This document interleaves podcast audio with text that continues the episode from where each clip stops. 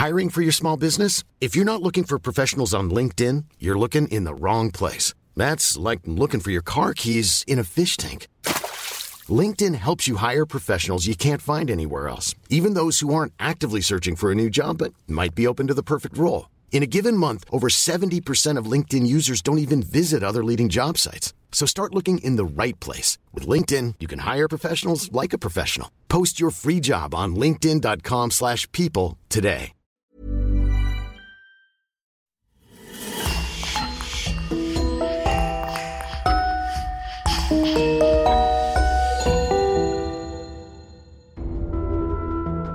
Bonjour et bienvenue à tous pour une nouvelle affaire criminelle. Avant de vous raconter l'histoire du jour, nous avons une grande nouvelle aujourd'hui. Vous pouvez dorénavant vous abonner sur lecoinducrime.com et écouter nos podcasts inédits pour 1 euro le premier mois. Oui, vous avez bien entendu. Notre abonnement le plus populaire est désormais à 1 euro seulement le premier mois. Vous aurez en plus accès à l'intégralité de nos podcasts précédents. Abonnez-vous pour écouter notre podcast secret du mois de novembre sur le tueur du zodiaque et profitez de toutes les autres histoires incroyables que vous n'avez pas encore écoutées. Permettez-nous aussi de remercier Marine Bonnemère qui sponsorise le podcast sur lecoinducrime.com. Et on commence. Les années 70 et 80 marquent la rue massive vers l'Alaska. Plusieurs familles américaines viennent y déposer leurs valises pour commencer une nouvelle vie et se donner une seconde chance. Pourtant, dans ce décor naturel, tranquille et atypique, la terreur va lentement s'installer lorsque des cadavres de prostituées et de stripteaseuses sont retrouvés le long des routes et au bord de la Knick River. Le ou les meurtriers n'ont laissé aucune trace. Pendant plus de dix ans, la police et le FBI vont travailler conjointement pour venir à bout de cette énigme sans jamais y parvenir, jusqu'à ce qu'un étrange personnage entre dans leur collimateur. Avec lui, la police ne sera pas au bout de ses surprises.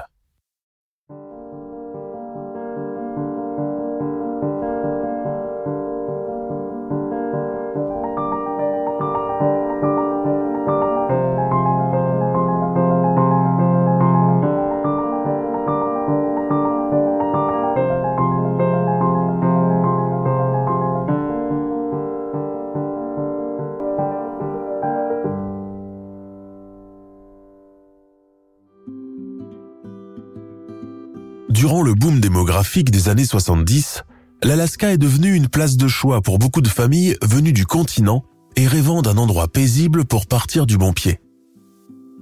La popularité de l'endroit est telle qu'en l'espace de quelques années, la population locale double et triple sous les flux migratoires. Dans la ville d'Anchorage, chef-lieu de la région, les maisons en bois peint en rouge vif forment un contraste avec le ciel gris et le vert foncé des sapins beaucoup de riverains renouent avec la mentalité des pionniers si chers aux Américains. Quand il fait beau, toute cette population s'adonne à l'activité populaire du cru, la chasse. La faune est riche. Cerfs, sangliers, faisans, perdrix, lièvres. C'est aussi l'époque dorée des taxidermistes, car garder des trophées d'animaux à poils et à cornes est la grande mode.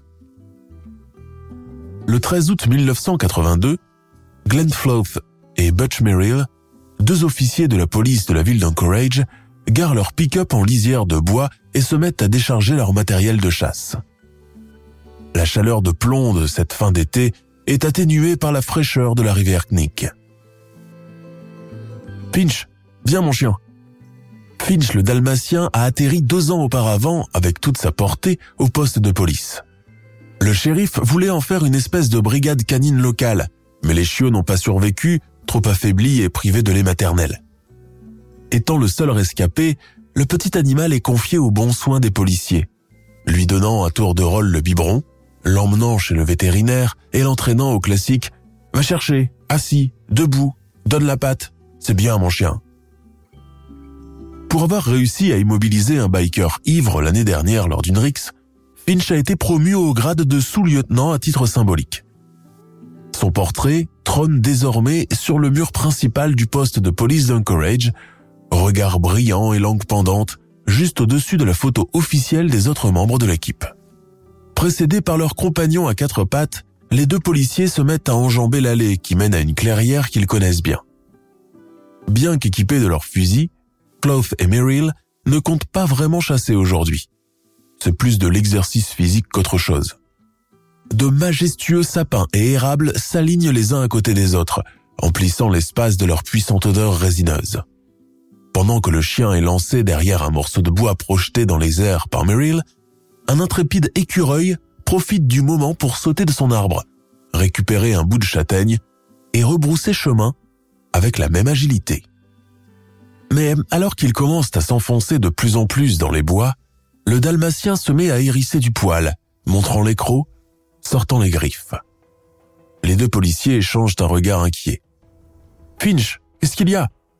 demande Glenn Floth, comme s'il s'adressait à un collègue. Le chien se met à aboyer de plus en plus fort avant de foncer droit devant, à la manière de quelqu'un qui connaît son chemin par cœur. Hé, attends-nous disent en chœur les deux policiers. Ils arrivent essoufflés sur un chemin chaotique traversé de buissons très denses. En contrebas, ils peuvent apercevoir les eaux de la Nick River. Mais où est passé le chien? Finch Finch Regarde, il est là-bas. L'animal les attend. Sa tension de tout à l'heure est retombée, même si son poil reste hérissé. Derrière son dos, ils aperçoivent les restes d'un feu de camp et des os humains carbonisés. Esterville, Iowa, 1955. Il flotte dans toute la boutique une odeur douce de cannelle et de sucre vanillé. Sur le comptoir en bois poli, M. Hansen est en train de faire ses comptes de fin de journée. Il range tout de manière méthodique. Les coupures de 1 dollar dans une rangée, celles de 10 dans une autre et les pièces soigneusement enroulées dans du papier craft marron. Personne ne touche à la caisse en l'absence de M. Hansen. Pas même sa femme Enna, qui peut passer pour le cœur le plus pur au monde. Sa vie de famille comme ses affaires est d'ailleurs ordonnée avec l'exactitude d'une horloge. Christian Hansen, anglicisé en Christian, est arrivé du Danemark en 1928 pour s'établir aux États-Unis. Lui qui croyait pouvoir faire fortune rapidement dans cet Eldorado voit tous ses espoirs s'envoler quand la crise économique vient frapper de plein fouet le pays l'année suivante. Comme beaucoup, Hansen est obligé de prendre le chemin de la soupe populaire, sa gamelle en inox à la main, un couvert de honte. C'est dans cette difficile conjoncture qu'il fait la connaissance d'Enna, jeune fille timide à laquelle il fait une cour infatigable avant de l'épouser. Il faut dire qu'entrer dans les faveurs de la belle famille quand on est étranger n'est pas une mince affaire. Mais voyant qu'il est dur à la tâche, qu'il est sérieux et entreprenant, son beau-père convient à l'aider en l'embauchant dans la Syrie où il travaille, juste après que M. Roosevelt a déclaré la fin de la crise. Christian Hansen rentre rapidement dans l'estime de ses patrons. Il ne s'absente presque jamais, ne boit pas, ne joue pas, ne se bagarre pas, et est doté de cette modération et cette rigueur toute scandinave qui fait la joie des bons protestants américains. En 1936, avec l'argent qu'il a épargné, le Danois ouvre un petit commerce alimentaire, fusion entre la boulangerie traditionnelle et la pâtisserie, qui est plus du ressort des Européens et que les Américains ne connaissent pas vraiment encore. Homme de peu de fantaisie, il baptise sa boutique d'un nom tout simple et pratique. Hansen Danish Bakery, Breads, Pastries and Beverages. Boulangerie danoise, pain, pâtisserie et boissons. Le succès est au rendez-vous. Le propriétaire des lieux se lève avant l'aube pour commencer les interminables fournées et peut à présent concrétiser son rêve de richesse. La clientèle américaine, férue des nouveautés venant du vieux continent, fait désormais la queue pour pouvoir attraper le dernier Winterbroad, roulé à cannelle avant qu'il n'en ait plus. Les noms exotiques comme Domkeg, Abelskiver, Fastlaftboller, Appelstrudel s'alignent sur les étiquettes de l'écriture romantique de Madame Hansen. Elle est aussi chargée d'expliquer la farce aux clients qui ne comprennent pas le danois, attirés seulement par le glaçage blanc, le rouge des fruits confits et le bleu des grains de pavot. Le 15 février 1939, le couple Hansen accueille son premier nouveau-né, un petit garçon chétif et tout pâle. Il est baptisé Robert Christian. Le bébé passe ses journées dans la boulangerie paternelle, au milieu des effluves de pâtes feuilletées et de sirop d'orange. Entre deux biberons, sa mère empaquette les gâteaux et les tend aux clients. Tandis que son père, le visage grave et sans dire un mot, ouvre et ferme la caisse avec l'agilité d'un joueur de roulette. En grandissant, Robert comprend qu'être le fils du patron ne lui procure aucun avantage sur les autres gars qui travaillent d'arrache-pied dans l'arrière-boutique. Monsieur Hansen n'est pas un homme à faire du favoritisme et des concessions, même avec sa progéniture. Cela va à l'encontre de ses principes figés de self-made man. Robert est un enfant, puis un adolescent calme et assez solitaire, qui a peu d'amis. À l'école, ses notes sont désastreuses. Il est dyslexique, bégayé quand il prend la parole, porte de grosses lunettes et pour couronner le tout, il est petit de taille et a de l'acné. Dans un pays de pionniers où la valeur d'un homme se mesure aussi par ses muscles et son endurance, le jeune et fragile Bobby, diminutif de Robert, est rapidement isolé. Christian Hansen n'est pas le genre à dialoguer et à s'apitoyer.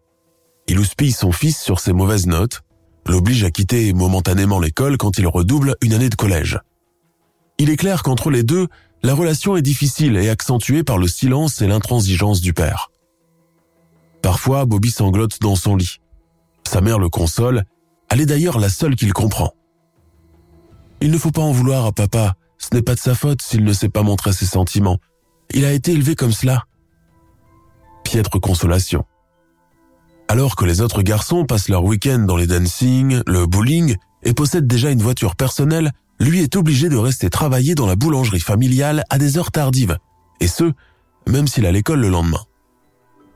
Élever les enfants à la dure est dans les mœurs de cette époque, mais beaucoup s'entendent à penser que le boulanger dépasse un peu les limites et devrait laisser une trêve à ce pauvre Bobby, lui qui n'a que la peau sur les os et un regard d'ahuri échappé d'un hospice. Monsieur Hansen règne en despote non seulement dans sa propre famille, mais aussi dans tout le quartier. Bobby déteste la boulangerie et ne comprend pas l'enthousiasme de certains employés et de sa mère, qui met tellement d'amour à décorer les étiquettes pour les vitrines en accentuant les accents sur les voyelles danoises afin de les rendre encore plus attrayantes. Quand il est enfin autorisé à accrocher son tablier et se reposer, le jeune Robert file directement dans le garage, s'empare de sa canne à pêche, enfile ses bottes en caoutchouc et prend le chemin de la campagne environnante, loin des griffes paternelles et de ses remarques acerbes et blessantes le jeune homme aime beaucoup la nature et s'adonne très tôt à la chasse aux cerfs, qu'il soit seul ou accompagné par un groupe de voisins.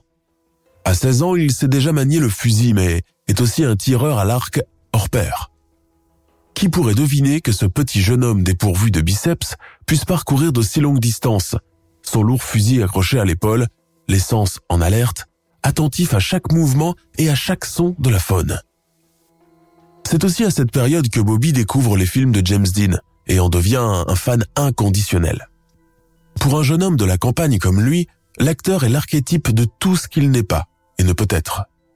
Un bel écorché vif, un rebelle qui n'a pas peur du danger, un séducteur inaccessible, un bad boy en somme. Comme tout fan qui se respecte, il commence à copier son look, ses coiffures, s'enduisant ses cheveux de gomina pour leur donner le gonflant si caractéristique de l'acteur.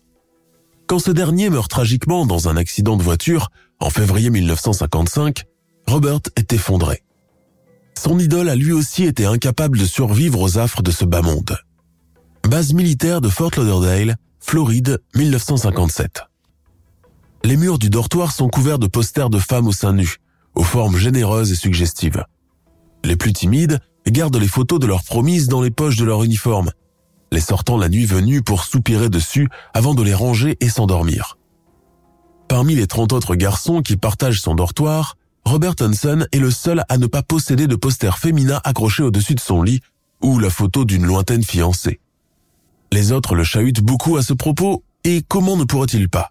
Ce sont de grands garçons athlétiques, sur deux et tapageurs, qui filent doux dès que le lieutenant Davies arrive à inspecter la chambrée chaque matin avant le début des entraînements.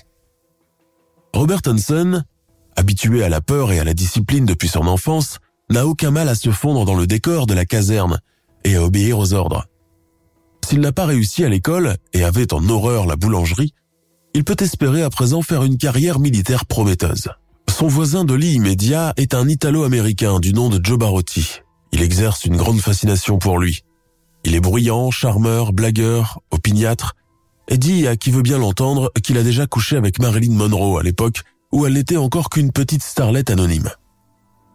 La nuit, alors que le dortoir est rythmé par les ronflements des jeunes soldats, Joe Barotti réveille Robert Hanson. Eh, j'ai quelque chose pour toi, dit-il doucement. Cherchant ses lunettes à tâtons, Bob dit d'une voix somnolente Quoi Regarde ça, Hanson. À la manière d'un dealer aguerri, il lui met sous le nez un magazine pornographique sadomasochiste qui donne le ton dès la couverture. Deux femmes en cuirasse et slip en cuir noir donnent la fessée à un homme attaché à une croix gammée. Robert le souffle court, fait défiler les pages les mains tremblantes. Barotti fait un petit rire moqueur. Eh, doucement, Hansen. Tu vas arracher les pages. Et puis, donne, donne. De toute façon, il n'est pas à moi. Le lendemain, les images de torture, les corps en sueur, les fouets et les parties génitales apparentes continuent de hanter l'esprit de Hansen, qui touche à peine à son bacon et ses œufs au plat. Joe Barotti vient s'accouder à côté de lui et lui dit dans l'oreille. Dès qu'on aura un permis de sortie, je t'emmènerai dans le quartier le plus chaud de Floride. Fiche-moi la paix, tu veux? Joe fait un mouvement de recul en agitant les mains, grimaçant de sa bouche d'un signe moqueur. Il sort une cigarette déjà roulée de sa poche et la fourre à l'extrémité de sa lèvre. À la fin du repas, Robert Hanson s'approche de lui. C'est où cet endroit? Le visage de Barotti s'éclaire d'un sourire. D'un seul geste de son bras musclé et allé, il entoure les épaules de Hanson en l'agitant d'avant en arrière, lui faisant presque tomber ses lunettes. Le service s'achevant, Hansen reprend le chemin du bercail, désormais promu sergent et tireur d'élite qualifié. Il a acquis de l'assurance et ses biceps dorénavant développés sont la démonstration parfaite des entraînements matinaux. Dans ses oreilles, il croit entendre encore la voix du lieutenant Davies lui aboyant ⁇ Répète après moi, Hansen, je suis une lopette, je suis une lopette !⁇ Hormis le manque d'intimité totale dans la caserne, ce qui l'a marqué le plus de cette année de soldat reste cette mémorable sortie avec Joe Barotti. Il se souviendra toujours de ce club de striptease, le premier où il met les pieds, des différents godemichés et des fouets qu'une hôtesse au mamelon volumineux décoré de strass leur a distribué à l'entrée, tout en empochant un jeton. Cette nuit-là, il a foulé pour la toute première fois la ligne rouge de l'interdit, et plus effrayant encore, il a même pris plaisir. Tandis qu'une jeune femme déguisée en panthère l'a pris d'assaut en poussant un rugissement caricatural, il a vu Joe Barotti se jeter dans un lit en polyester rose, entraînant avec lui deux femmes noires avant d'être rejoint par une troisième aux cheveux peroxydés, puis un homme chauve et de haute stature qu'ils se sont mis à frapper à tour de rôle. Cette expérience l'a laissé sans voix. De retour à la caserne, il a posé la question qui lui brûlait la lèvre depuis tout à l'heure à Barotti. Tu fais ça avec les deux? Ouais, où est le problème? C'est la première fois qu'il comprend la notion de bisexualité. À présent, loin de la caserne, de son ami, de la Floride et de ses excès, il occupe un emploi respectable d'assistant instructeur dans l'académie de police de Pocahontas, dans l'Iowa. Ce qui est arrivé à l'armée reste à l'armée. Mais une chose est sûre, il en gardera à jamais une répulsion et une haine immodérée des travailleuses du sexe. Pour suivre le cheminement classique de tout bon garçon de famille, Robert Hansen se marie une première fois le 7 décembre 1960. Sa vie conjugale est un vrai fiasco. Probablement sans le vouloir, Robert commence à reproduire le même schéma comportemental de son père, intransigeant, froid et sévère. Il se découvre aussi une fascination irrésistible pour le feu.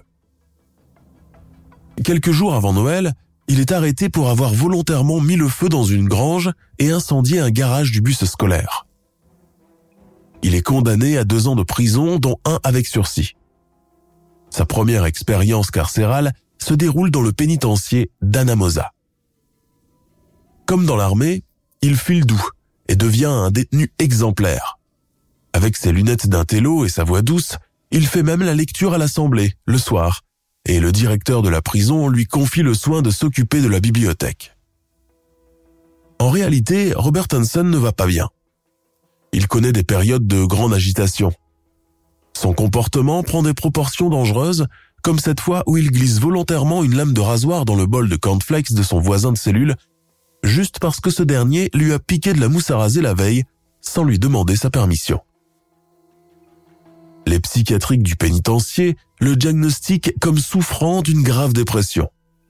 Sentimentalement immature et bipolaire, obsédé par un permanent sentiment de vengeance envers les autres.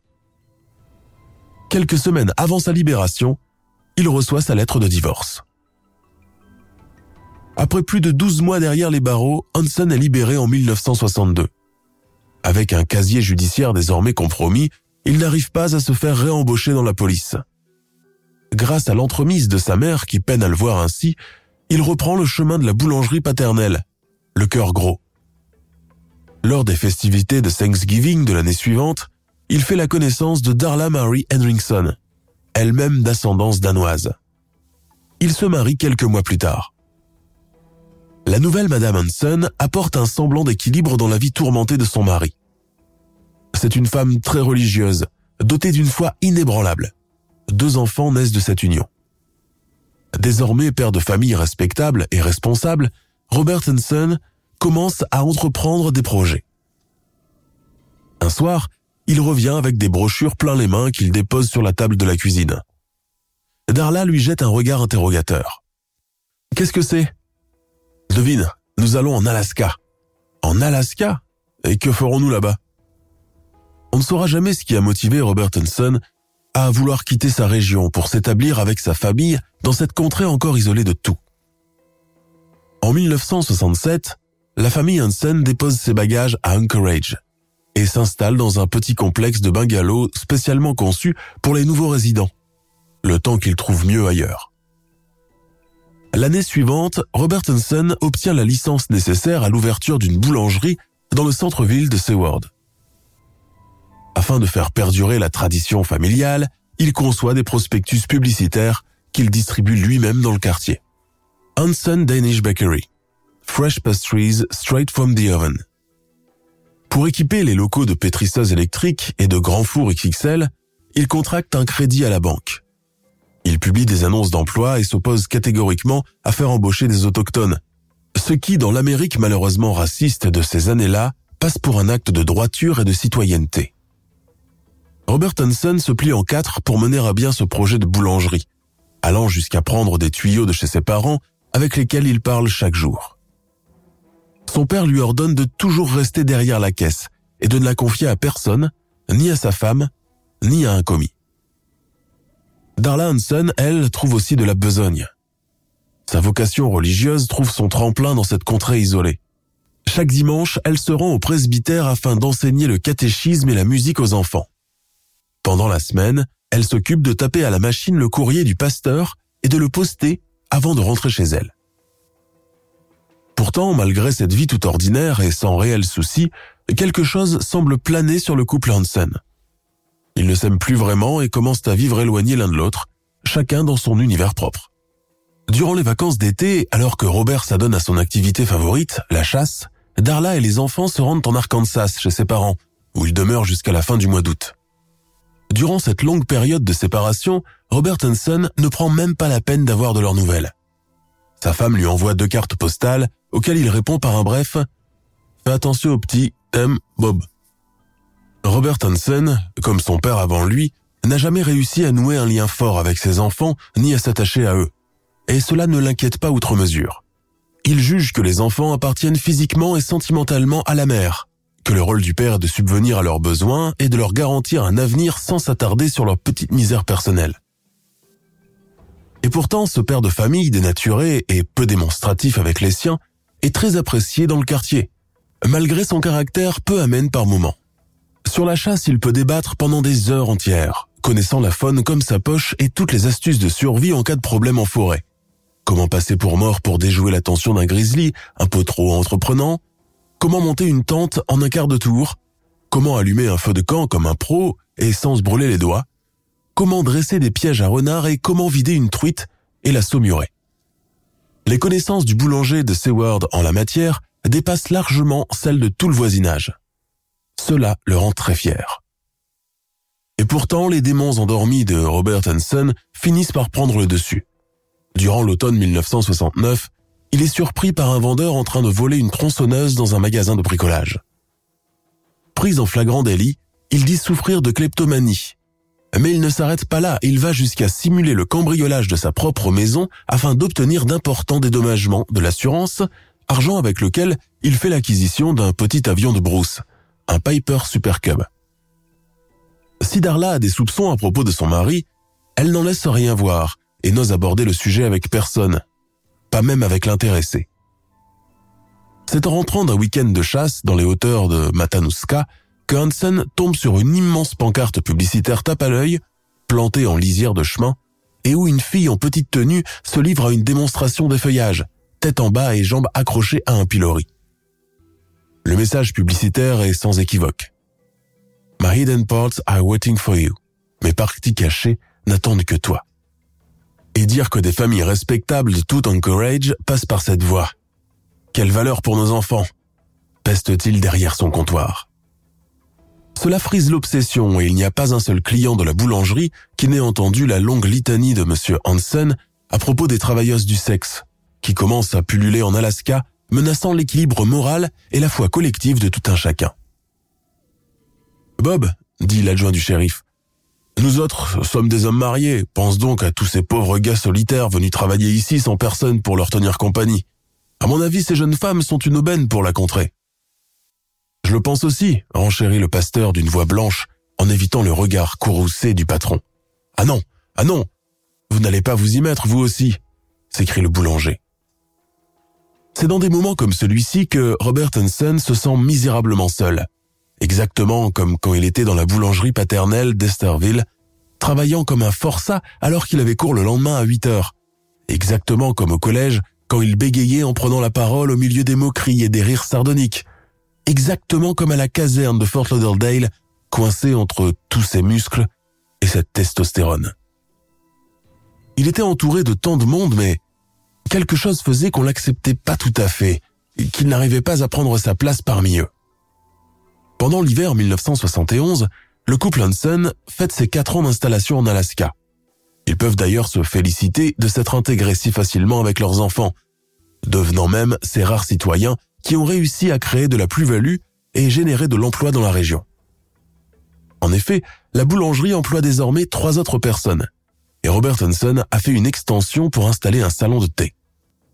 Ces gains, il les emploie à équiper son avion des dernières performances en matière de radio, de récepteurs, et il achète des armes sophistiquées afin de s'adonner à son activité favorite. Une activité favorite qui ne fera plus l'unanimité. C'est lors d'une de ses sorties en solitaire dans les bois que Hansen se surprend à imaginer que quelqu'un le suit par derrière. Il se retourne, pointe son arme, tire même un coup dans les airs. La forêt retombe dans un silence inquiétant il se met à imaginer le plaisir qu'il pourrait dégager d'une course-poursuite dans les buissons.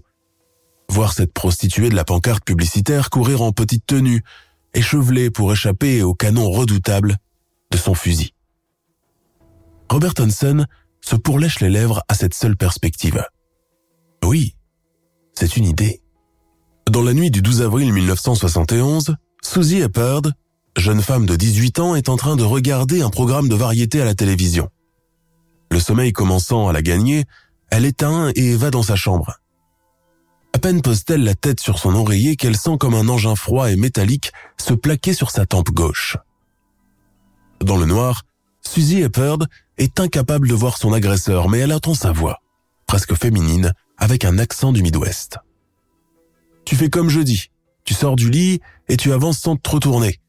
Si tu cries, je te bute. C'est compris? Suzy hoche machinalement la tête, plus morte que vive.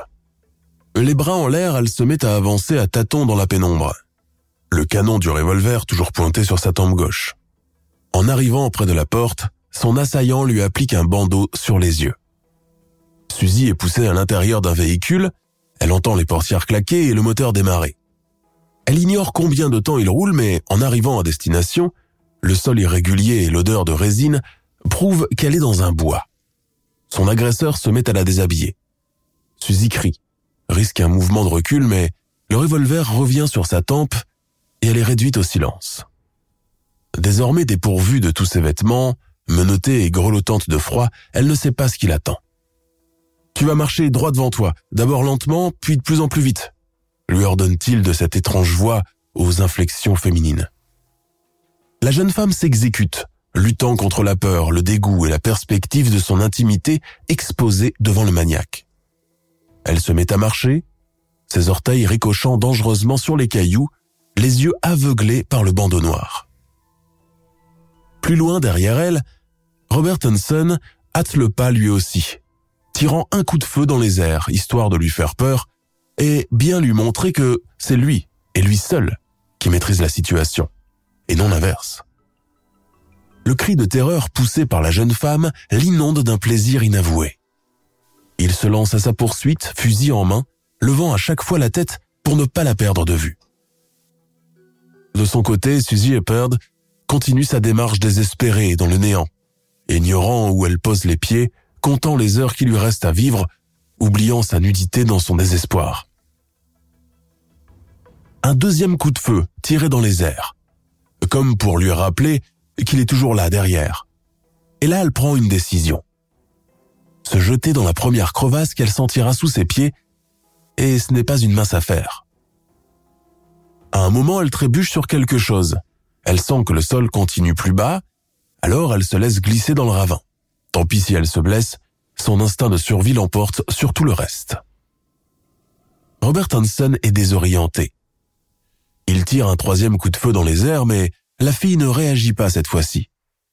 Il tire un quatrième coup et entre dans une fureur noire. Allumant sa lampe torche, il se met à courir au milieu des buissons, projetant de la lumière dans tous les coins, haletant. Où diable est-elle passée? Non, ce n'est pas possible, il connaît ce bois comme sa poche.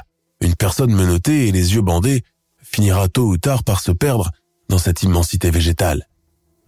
Il se trompe.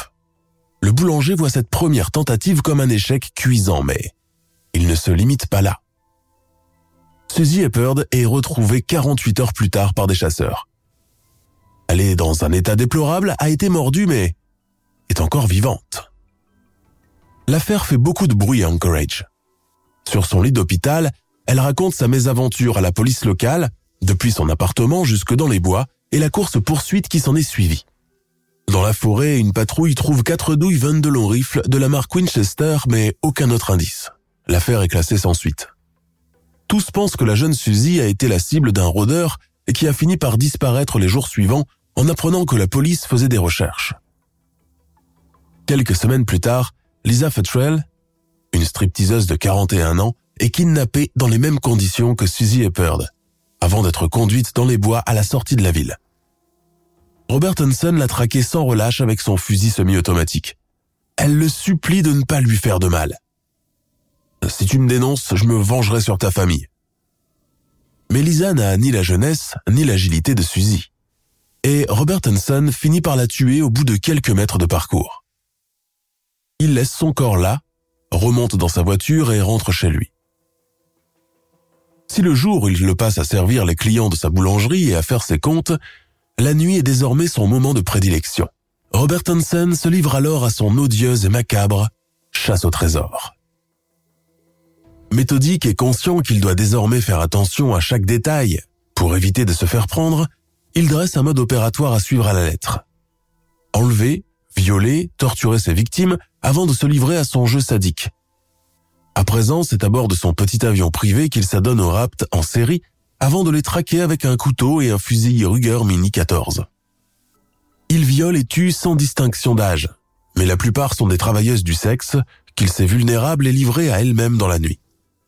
Cela lui confère un sentiment de supériorité et de domination sur elles, lui qui en temps normal est d'une timidité maladive avec les femmes.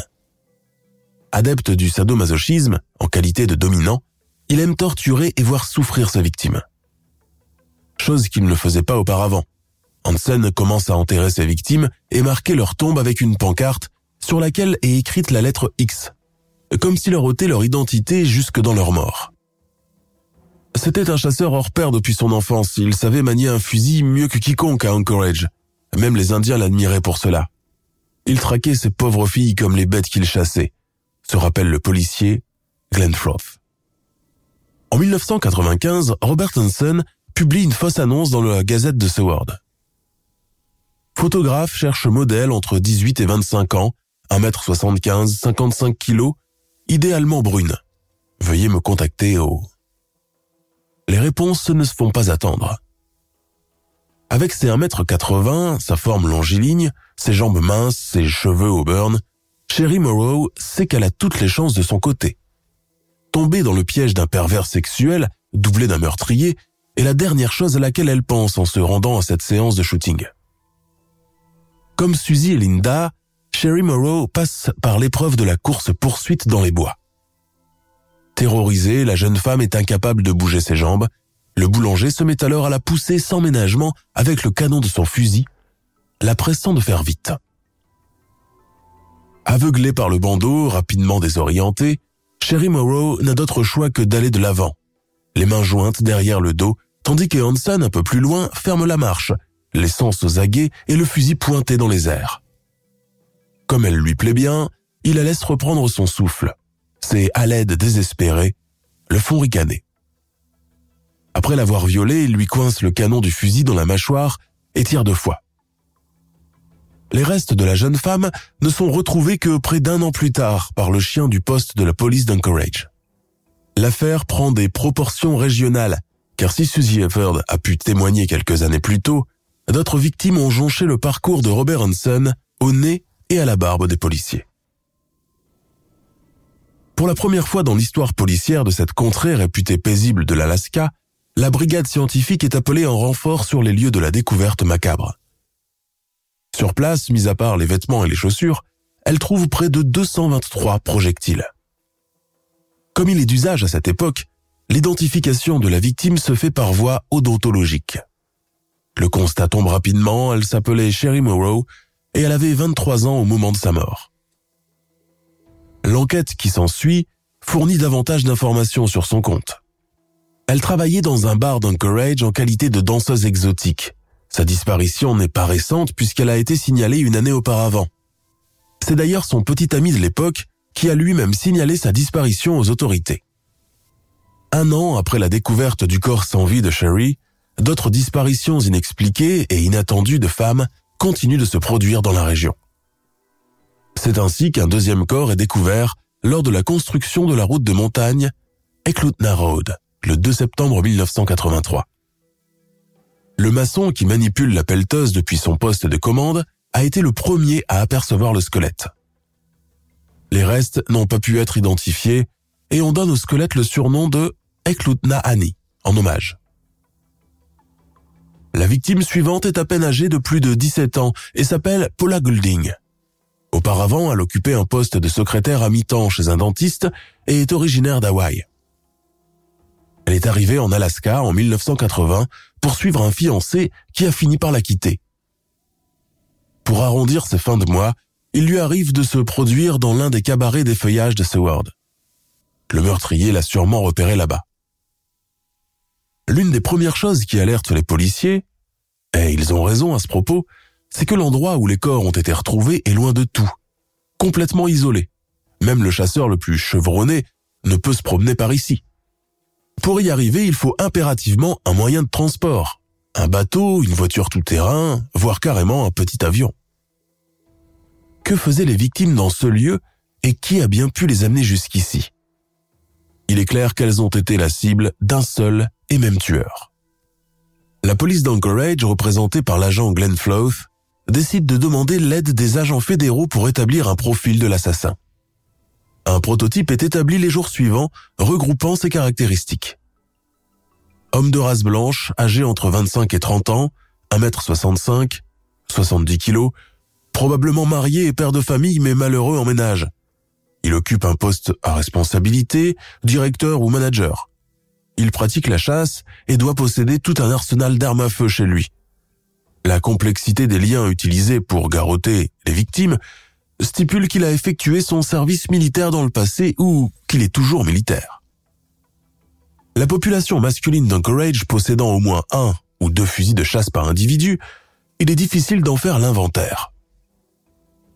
Mais alors que la région est sur les dents, un autre cadavre, celui de Johanna Messina, une prostituée de 20 ans, est découvert sur les rivages de la rivière Knick par une troupe de boy scouts qui campait un peu en hauteur. La police trouve le cadavre de Messina menotté. Elle a subi un viol post-mortem et a été abattue d'une balle dans la nuque. La signature du tueur. Les mois suivants, plus de 30 disparitions de femmes sont recensées dans toute la partie sud de l'Alaska. Toutes ont un point commun. Elles sont danseuses ou prostituées, sont minces et brunes, et sont âgés d'à peine plus de 20 ans. Plein d'espoir au début des investigations, la police d'Anchorage se met à déchanter avec le passage du temps. Chaque jour passé est un jour perdu pour capturer le tueur. Si les policiers impliqués dans l'enquête ne veulent pas encore s'avouer vaincus, ils savent que les chances de le coincer se réduisent. À chacun de ces passages, il ne laisse derrière lui aucune trace, aucun indice hormis des douilles usagées. Le 13 juin 1983, l'enquête connaît enfin un rebond, quand Ned Morrison, camionneur, appelle l'agent Glenn Flop en catastrophe. Plus tôt dans la matinée, alors qu'il était au volant, Ned Morrison aperçoit une silhouette de femme zigzagant le long de la route qui relie Lakewood à Anchorage. À son poignet pend un bout de menotte et ses jambes de jean sont déchirées, montrant sa chair ensanglantée. Le camionneur ouvre la portière, descend pour la rassurer et l'embarque avec lui. Cette jeune prostituée s'appelle Cindy Paulson. Elle est en état de choc, Morrison appelle le poste de police. À l'agent Greg Baker, Cindy finit par faire le récit de sa mésaventure de la veille. Il m'a offert 200 dollars pour une fellation, j'ai accepté mais ça a très vite dégénéré. Il m'a pris de force, m'a serré les mains derrière le dos, m'a sodomisé puis m'a collé des menottes et son revolver sur la tempe. Ensuite, il a démarré et on est parti. Nous sommes arrivés dans une jolie maison. Je pense bien que c'était la sienne car il y avait des photos de lui avec une femme et deux gosses. C'est là qu'il m'a violé une seconde fois, brutalement. Puis il m'a battu avec une ceinture. Après cela, nous sommes remontés dans sa voiture. Il a conduit jusqu'à un aérodrome. Il n'y avait personne. Il m'a poussé à l'intérieur d'un petit avion à deux places, son arme collée à mon omoplate et nous avons décollé. La suite? Cindy Paulson s'est enfuie dès qu'elle a pu profitant d'un moment d'inattention de Hansen pour partir à toutes jambes, oubliant presque de reprendre haleine, le cœur battant à lui sortir de la poitrine. Sa parfaite maîtrise d'elle-même a fini par lui sauver la vie. Elle donne de précieuses informations aux policiers. Elle fait non seulement une description très juste de Robert Hansen, mais décrit aussi parfaitement son avion de brousse, fournissant même son numéro d'enregistrement qu'elle a réussi à mémoriser. Un mandat de perquisition du domicile du boulanger est fourni le soir même aux policiers. Il trouve Hansen attablé et devant la télévision, dînant seul car sa femme et ses enfants sont partis en vacances à l'étranger. Très maître de lui, il ne s'oppose à aucune fouille. Les policiers découvrent pêle-mêle tous les éléments cités dans la déposition de Cindy Paulson. Un garage rempli d'armes à feu, parmi lesquels le fusil Ruger Mini 14. Dans la cave, il trouve aussi de la lingerie féminine, quelques bijoux, des cartes d'identité, une carte de l'aviation appartenant à Hansen, des magazines sadomaso, des menottes, de la corde et de l'éther. Robert Christian Hansen est arrêté le soir même et est emmené pour interrogatoire. Il n'avouera aucun des meurtres ou viols ni devant les policiers ni devant le juge le jour de son procès. Affichant un calme olympien, S'exprimant avec la douceur vocale qui le caractérise, il affirme que sa mission était noble, car elle impliquait l'extinction de toutes les prostituées de la région. Il avoue haïr les femmes depuis toujours, à commencer par son ex-femme et l'actuelle. Durant les reconstitutions, il accompagne à 17 reprises les policiers pour leur indiquer les lieux de sépulture de plusieurs cadavres. Le calme avec lequel il dirige lui-même les opérations en choque plus d'un. Le 18 février 1984, il est reconnu coupable de quatre chefs d'inculpation, dont meurtre avec préméditation, viol et rapt de Cindy Paulson, et est condamné à 461 ans de réclusion criminelle sans peine de sûreté. Il passe ses quatre premières années de détention dans une prison de Pennsylvanie avant d'être extradé en Alaska, au Spring Creek Correctional Center. Atteint d'un cancer des poumons, il meurt le 21 août 2014 à l'âge de 75 ans. L'histoire du Butcher Baker, le boulanger-boucher d'Anchorage, marqua pendant longtemps les esprits dans l'Amérique boumeuse des années 80. Robert Hansen n'a jamais fait preuve d'aucun remords, ni au cours des reconstitutions, ni pendant les audiences. Il s'est au contraire toujours positionné en victime. Encore aujourd'hui, il est très difficile de dresser une liste exhaustive de ses victimes. Sont-elles 17, 20, 30, 40 On ne le saura jamais.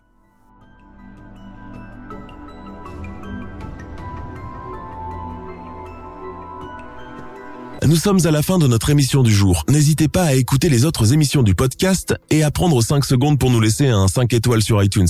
C'est vraiment très important pour nous. Vous pouvez aussi vous abonner pour ne pas rater les prochains épisodes et nous suivre sur Facebook pour nous en proposer de nouveaux. Merci et à bientôt.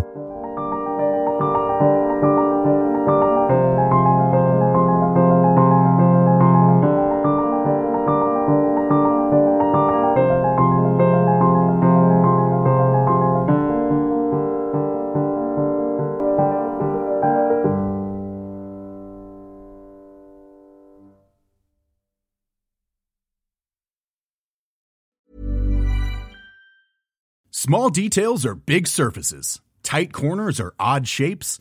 Flat, rounded, textured, or tall. Whatever your next project, there's a spray paint pattern that's just right. Because Rust new Custom Spray 5 in 1 gives you control with five different spray patterns. So you can tackle nooks, crannies, edges, and curves without worrying about drips, runs, uneven coverage, or anything else. Custom Spray 5 in 1 only from Rust-Oleum. When you make decisions for your company you look for the no-brainers. And if you have a lot of mailing to do stamps.com is the ultimate no-brainer. It streamlines your processes to make your business more efficient which makes you less busy. Mail checks invoices legal documents and everything you need to keep your business running with stamps.com seamlessly connect with every major marketplace and shopping cart Schedule package pickups and see your cheapest and fastest shipping options from different carriers. With rates up to 89% off USPS and UPS rates. And with the Stamps.com mobile app, you can take care of mailing and shipping wherever you are. Make the same no brainer decision as over 1 million other businesses with Stamps.com. Sign up with Code PROGRAM for a four week trial, plus free postage and a free digital scale. No long term commitments or contracts. That's stamps.com. Code program.